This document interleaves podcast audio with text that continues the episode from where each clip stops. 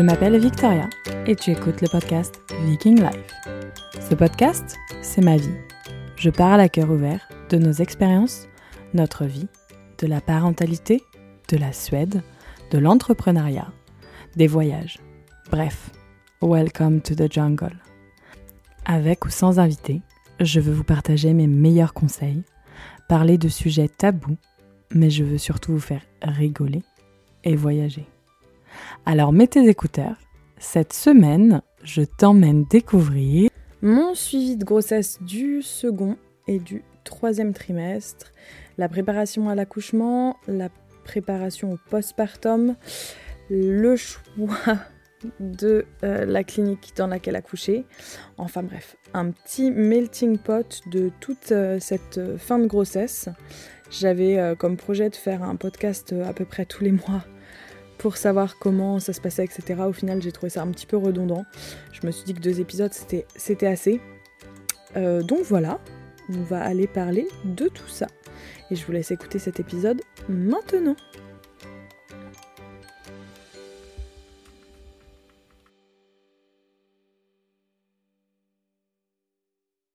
Bonjour à tous et bonjour à toutes j'espère que vous allez bien. Aujourd'hui j'enregistre en live, c'est-à-dire qu'on est mardi 18 euh, octobre et que je vais le publier directement après. Euh, j'ai pas eu le temps de le faire hier soir. Donc je me suis dit on allait faire tout ça en live quand les enfants seraient à l'école. Alors du coup, euh, j'ai décidé de repartir sur tout ce qui est suivi de grossesse. Donc comme vous le savez, enfin je ne sais pas si vous le savez mais je vais répéter, euh, le suivi de grossesse est vraiment très différent de la Suède. La Suède, on se rencontre que tous les deux mois, à part dans le septième et huitième mois. Et du coup, neuvième mois avant d'accoucher, si on n'a pas accouché avant. Euh, on a très peu de, de contrôle sanguin, on a très peu de contrôle de toxoplasmose, ça, ils ne le font pas parce qu'ils partent du principe que le risque est moindre. Euh, tout, tout, ça, on n'a pas. Donc c'est vrai qu'au début, ça m'a un petit peu dérouté parce que je pensais que... Enfin, je me basais sur le système français, mais au final, euh, ça m'a bien plu. À l'inverse, du coup, quand on est en France, je trouve que les contrôles sont un petit peu présents tout le temps. Alors, ça a des côtés positifs parce qu'on ne peut passer à côté de rien, ou presque, je pense. Euh, ça a d'autres côtés un petit peu négatifs. Je trouve ça un petit peu. Euh, bah, par exemple, de rien que m'organiser pour aller faire la prise de sang tous les mois en sachant que je dois déposer par exemple les enfants à l'école à euh, entre 8h30 et 8h45 et que le cabinet infirmier ferme à 8h30 dans ma commune. Du coup, il faut que j'aille faire un trajet un peu plus long juste pour faire une prise de sang qui euh, est à chaque fois nickel. Alors après, euh, certaines personnes peuvent trouver que c'est de la négligence et que je suis pas les règles, etc. Mais je ressens, je pense et je connais mon instinct et je ressens à l'intérieur que tout va bien. Par contre, si j'avais le moindre doute, euh, je vais consulter. Je suis pas. je, je diabolise pas les, équipes médicales, mais c'est vrai que je trouve ça un petit peu euh, long, tous ces petites prises de sang. Donc bien sûr, c'est la toxo que je dois faire tous les mois, du fait que je ne sois pas immunisée. J'ai toujours pas compris. Oh bah pardon, j'ai toujours pas compris pourquoi je n'étais pas immunisée euh, vu le nombre d'animaux qu'on a. Mais apparemment, ça arrive. Donc, euh, bon, c'est comme ça. on suit et puis on essaie de pas être trop rebelle. Euh, donc le deuxième trimestre s'est très bien passé. J'ai pu faire euh, tout ce que j'avais envie. J'ai pu euh, continuer à marcher bien. J'ai pas eu de douleurs ligamentaires trop intenses. Des fois à la fin de la journée, je sens que ça pèse un petit peu, mais je pense pas qu'on puisse parler vraiment de grosses grosses douleurs ligamentaires comme certaines peuvent en avoir. à la suite du premier trimestre, du coup, pas de nausées, pas de brûlure d'estomac, pas de, de choses qui sont un petit peu euh, embêtantes. Donc c'est vrai que le deuxième trimestre s'est très très bien passé. Le troisième trimestre se passe bien aussi, mais là, depuis 15 jours, je ressens une énorme fatigue. Oh ouais, je baille encore. Hier, par exemple, j'ai été faire les courses et vraiment, d'être dans les magasins, d'être debout, d'avoir toute euh, cette... Euh, oh, rien que d'en parler, ça me fatigue. J'ai envie de rester dans mon lit. Et aussi le fait d'avoir les enfants à s'occuper, ça rajoute un petit euh, challenge. Parce que c'est vrai que la première grossesse, bah, quand on est fatigué, on dort, on fait une grosse sieste, 3 heures, hop, et puis on, est reparti. Et là, je trouve que les enfants sont vraiment super fatigués en cette fin de période. Et en plus, ils ont euh, été malades pas mal de fois. Euh, donc des réveils nocturnes, donc euh, vraiment besoin de beaucoup de câlins, d'être beaucoup dans les bras. Sauf que bah, dans les bras, mine de rien, c'est lourd. donc c'est vrai que c'est intense. donc voilà pour globalement comment je me sens. Alors c'est assez rigolo parce que j'en parle dans euh, un post Instagram. Euh, pour toutes ces grossesses, j'ai eu des envies différentes. Alors déjà des envies alimentaires différentes. Pour celle-là, j'ai vraiment envie de rien. Et là, depuis quelques jours, mais vraiment euh, même quelques semaines,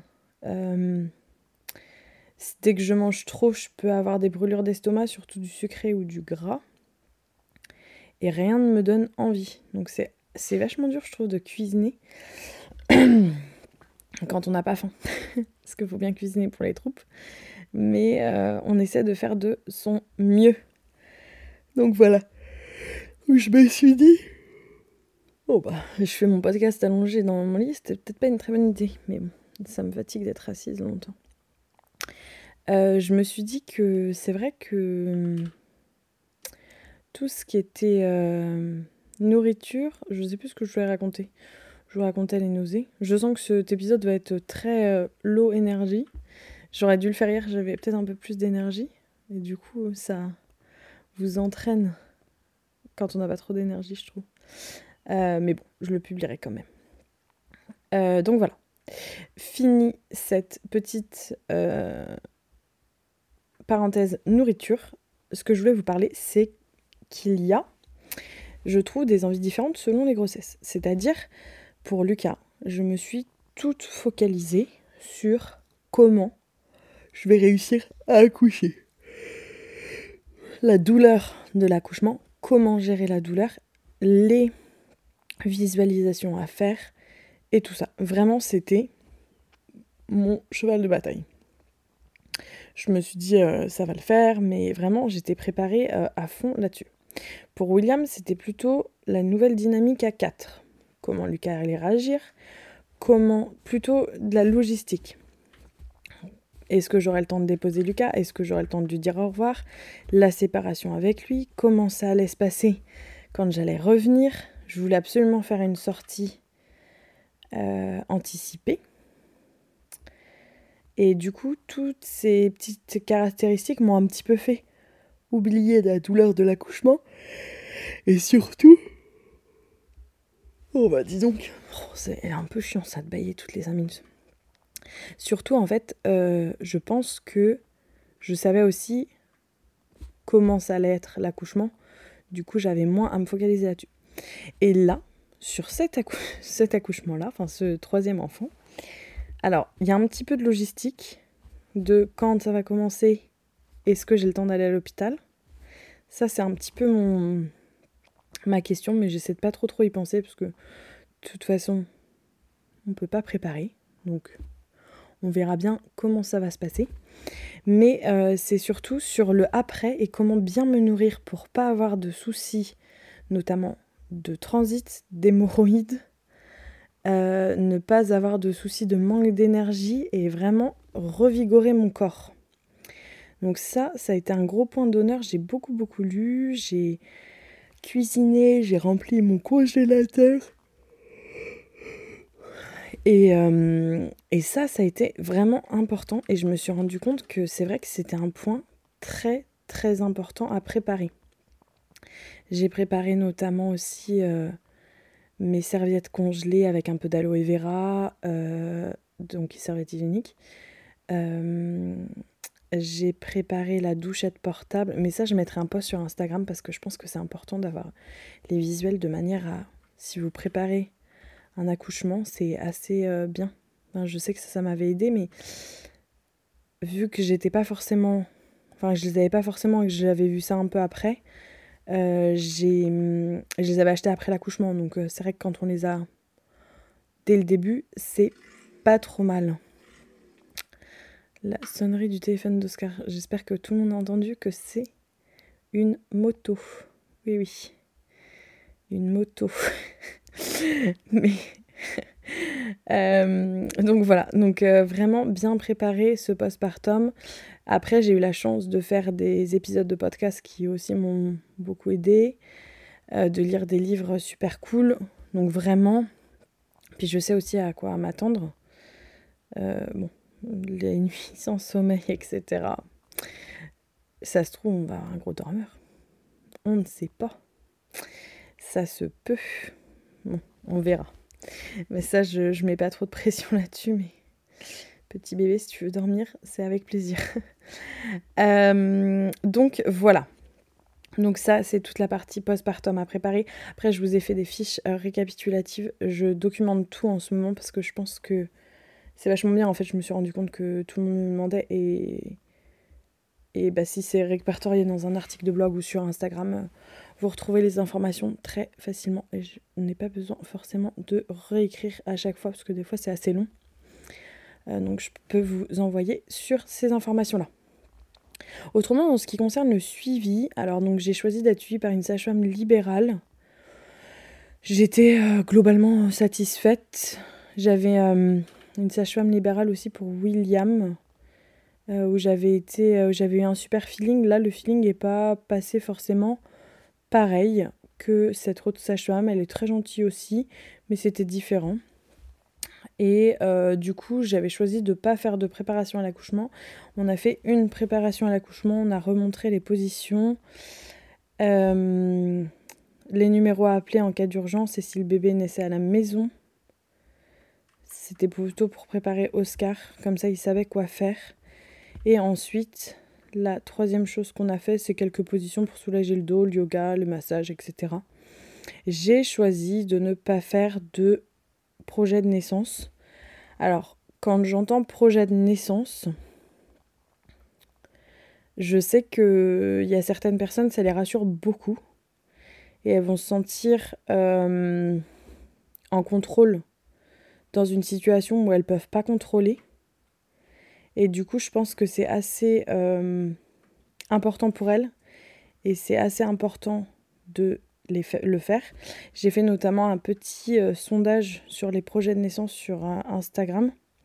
Alors, je n'ai plus le résultat en tête, mais je sais que sur toutes celles qui ont répondu, il y, a juste un résultat que j'ai gardé. toutes celles qui avaient fait un projet de naissance, 80% de leur projet de naissance ne s'est pas du tout passé comme elles le voulaient. Et du coup, il y a une déception derrière. Il y a une. Euh, certaines personnes ont l'impression d'avoir euh, pas réussi parce qu'en fait, je trouve que ce projet de naissance nous fait aussi nous mettre la pression sur comment j'ai envie d'accoucher. Par exemple, certaines personnes ne veulent absolument pas la péridurale avant d'aller. Ils ont que une, un euh, mois à la bouche c'est ne pas avoir la péridurale. Mais quand on ne sait pas forcément comment ça va se passer, je trouve ça assez dur de se mettre euh, de telles barrières. Et du coup, le fait de s'accrocher à un projet de naissance fait que l'accouchement va être encore plus loin de ce qu'on imagine.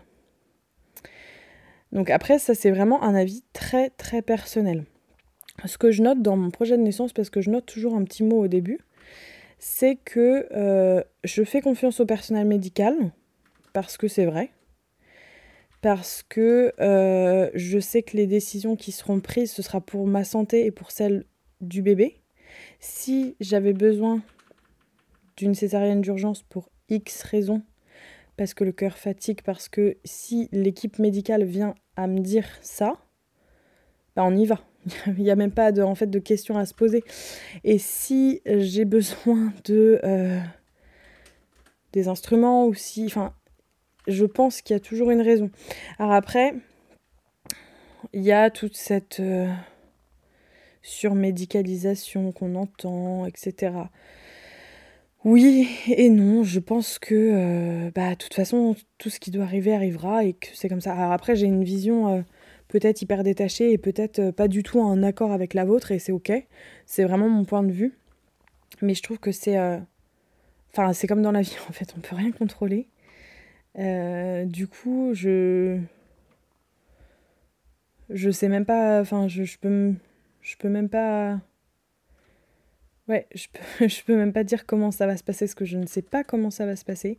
Ça se trouve, je vais accoucher à la maison, si ça se trouve, je vais accoucher dans la voiture, si ça se trouve, je vais accoucher à l'hôpital, si ça se trouve, il y, aura euh, d'autres scénarios, mais je pense euh, jamais au pire, entre guillemets.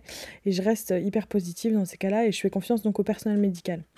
Et du coup, c'est pour ça que je note ça dans mon projet de naissance.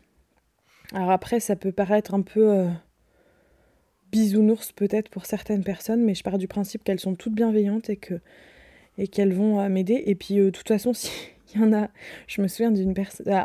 J'ai jamais eu de personnel pendant les accouchements non bienveillant. J'ai franchement pas eu de soucis là-dessus. Par contre, je me souviens d'une dame de nuit qui était un peu ronchon parce que je dormais tout le temps avec mon bébé et qu'elle voulait que je le pose pour me reposer. Alors quand on y pense, ça part d'une bonne intention. Mais en tant que jeune maman qui vient d'accoucher, euh, d'avoir mon bébé en peau à peau contre moi, c'était vraiment euh, c'était ce que j'avais besoin.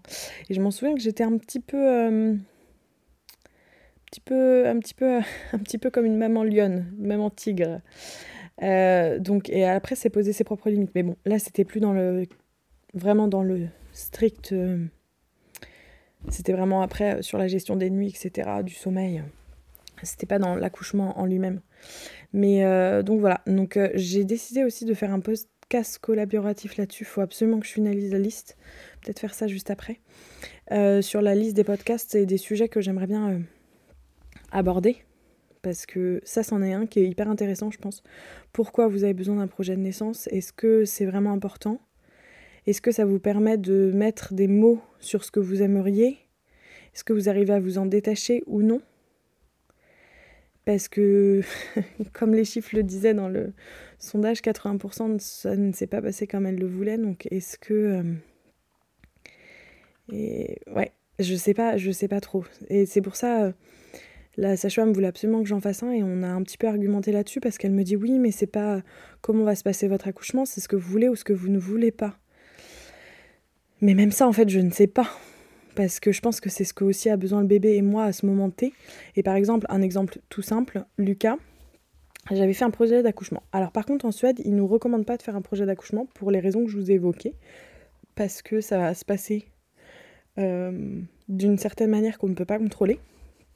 Et du coup, ça fait de la déception après, si ça ne s'est pas passé euh, comme on le souhaitait. Et du coup, j'avais quand même voulu en faire. Et j'avais mis je voulais euh, donc euh, enfin clamper le cordon tardif euh, par le papa, etc. J'avais des petits trucs et je voulais qu'on essaie de me masser et je voulais surtout aller dans l'eau. C'était le d'ailleurs aller dans l'eau, c'était la première chose. Donc on a des baignoires pour gérer les contractions. pour aller dans l'eau. Donc dès que je suis rentrée à maternité, je leur ai dit est-ce que vous pouvez me faire un bain? Bien sûr, madame, il n'y a aucun souci on va vous faire un bain. Donc elle explique à Oscar si j'ai besoin de sortir, etc. que le bain là, elle le fait couler, que euh, va ça, enfin, je peux rentrer dedans dans deux minutes quoi. Et en fait, j'ai mis un orteil dedans et je détestais la sensation de l'eau sur mon corps. J'avais l'impression de pas pouvoir bouger, j'avais l'impression, enfin, alors que je m'étais fait une montagne toute ma grossesse, je voulais absolument aller dans l'eau. J'avais fait une fixette là-dessus. Et du coup, j'étais un peu déçue, entre guillemets, en me disant, bah, en fait, j'ai pas envie de ça du tout, là, à l'instant T. Et en fait, euh, j'ai fait une fixette là-dessus. C'était comme la douleur de l'accouchement, j'ai fait une fixette là-dessus. Et au final, c'est pas la douleur de l'accouchement, c'est plutôt euh, après les douleurs, les tranchées. Ah, ça, c'est un truc par contre qui me. Parce que je sais que pour Lucas, c'était assez douloureux, pour William encore plus. Et on me dit à chaque fois que quand il y a un, un enfant en plus, c'est encore plus douloureux. Donc, ça, c'est un truc qui... Euh, ouais. C'est un truc auquel je pense, mais que je mets pas trop de focalisation dessus. Et pareil, pour après mon accouchement, je ne prenais pas de. Pour le cas, je voulais pas prendre de doliprane ou de choses comme ça, parce que je m'étais dit non, je n'ai pas besoin. Au final, quelques heures après, je dis en fait, je vais peut-être les prendre, ces petits doliprane, parce que ça me fait un petit peu mal. Donc bon, euh, revoir nos principes, je pense, parce qu'il y a vraiment euh, zéro contrôle à, avoir. Euh, donc voilà, donc ça c'est pour le projet de naissance. Et puis pour William, j'avais noté un truc, mais ils ont même pas eu le temps de regarder mon dossier médical, donc c'est aussi le contexte qui a fait que le projet de naissance, il n'y en avait pas. Et donc là, on verra pour ce troisième. La prochaine fois que je ferai un épisode tout seul, je pense que ça sera pour vous raconter l'accouchement. Alors, ensuite, euh, qu'est-ce que je voulais vous parler? J'avais le choix. J'avais le choix de choisir donc suivi en sage-femme libérale et j'avais le choix de choisir derrière euh, si je voulais être euh, suivie donc dans une clinique au 7e, enfin 8e et 9e mois pardon et donc accoucher là-bas bien sûr et j'avais le choix entre après trois hôpitaux trois hôpitaux je suis des fautes de français. Trois hôpitaux publics, donc notamment. Qu'est-ce qu'on avait comme hôpital? Bah, les trois, donc un qui est à 50 minutes de chez moi avec pas une route super, un euh, qui est en voie express qui est assez proche de chez moi, et un pareil, 35 minutes, mais pas une route super. Donc dans trois départements différents parce que je suis vraiment dans un carrefour au milieu de trois départements. Euh, j'ai choisi la clinique pourquoi j'ai choisi la clinique? Je trouvais ça cool d'accoucher en clinique. Euh, je sais pas, avait un petit côté un peu euh, chic peut-être. Et euh, je trouvais ça super sympa parce qu'en fait on pouvait choisir nos chambres. Alors ça c'est vraiment un truc, j'ai fait une fixette là-dessus. on pouvait choisir nos chambres, on avait une grande chambre avec deux lits. tout était enfin nickel. Et dans l'autre hôpital qui était pas très loin de cette clinique, il y a des chambres doubles et triples. Ou doubles je ne sais plus. Enfin bref. Et je me suis dit, hors de question qu'on arrive en chambre double. On vient d'accoucher. Moi, j'ai pas. Enfin, c'est vrai qu'en chambre double, je trouve ça assez compliqué. Euh, les pleurs, etc. Déjà, tu viens d'accoucher, tu as un peu envie d'être dans ta bulle.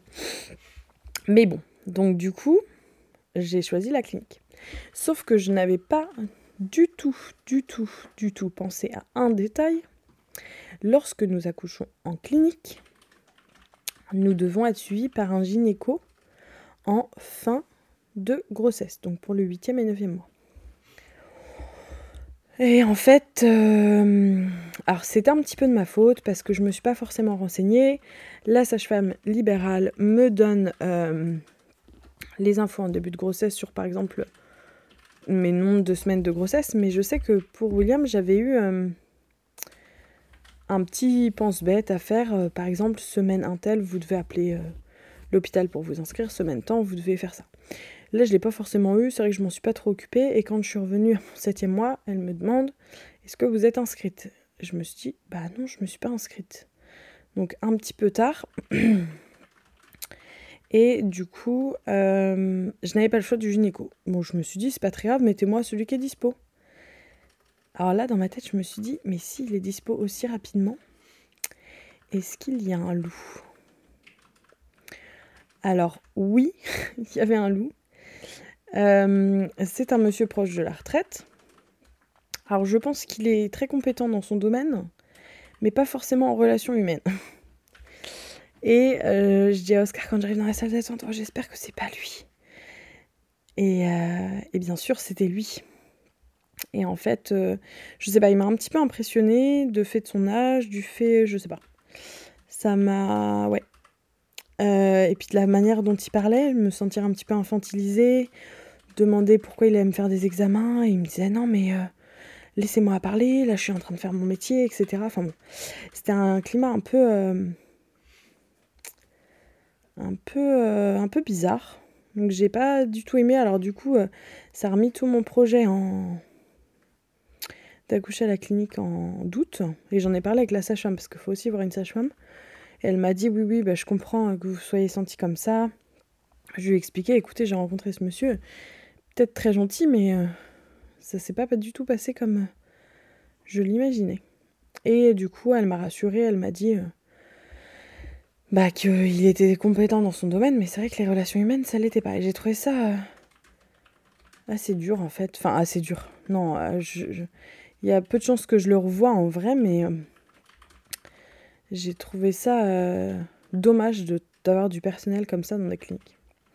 Voilà, donc bon, la boucle est bouclée pour ce monsieur-là.